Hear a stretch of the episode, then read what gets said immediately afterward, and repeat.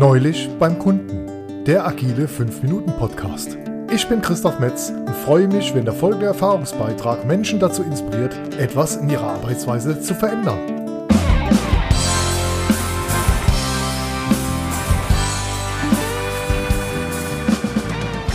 Episode 5. Was habt ihr denn da wieder fabriziert?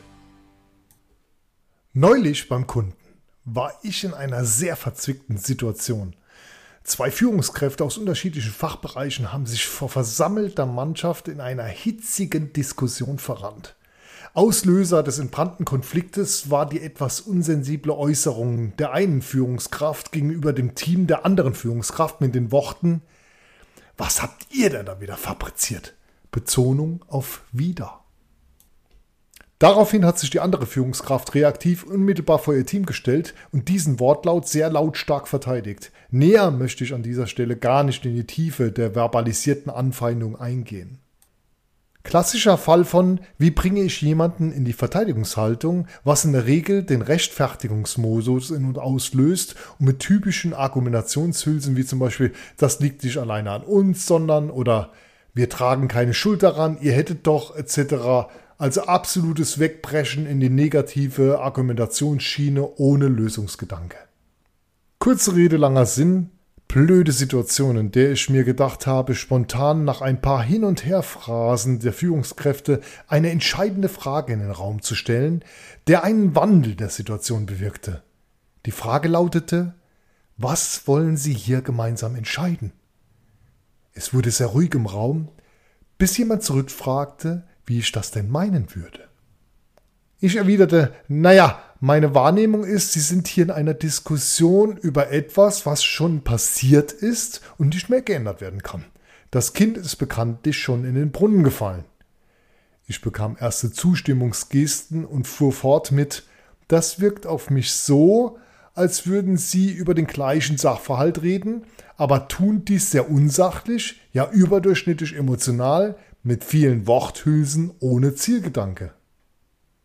Okay, sagte eine Führungskraft. Und weiter?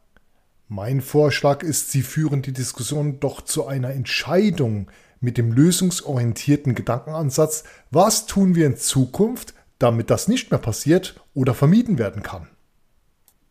Also eine Diskussion sollte immer dann geführt werden, wenn eine Entscheidung gefällt werden muss, um einen definierten Schritt in Richtung eines Zielzustandes einzuschlagen.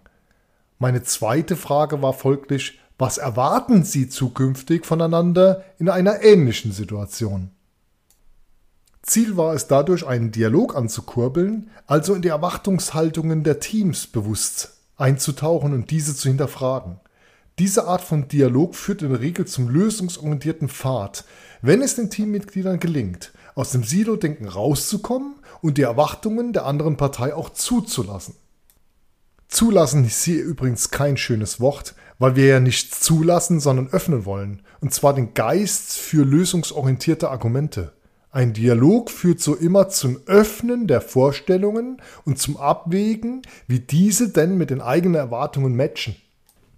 Wenn man das so sportlich betrachtet, ist ein Dialog ein verständnisvolles Argumente-Match, um zu verstehen, wie der Gegenüber tickt und was dazu antreibt oder hindert, in Richtung Zielzustand zu arbeiten. Auf dieser Basis fällt auch die Entscheidung leichter, gemeinsam den nächsten Schritt einzuleiten. Es erhellen sich oft Sichtweisen, die sind gleich und wir haben einen Konsens, das heißt alle sagen ja, oder das Argument ist so stark, man spricht hier von Konsent, und überzeugt die Antagonisten.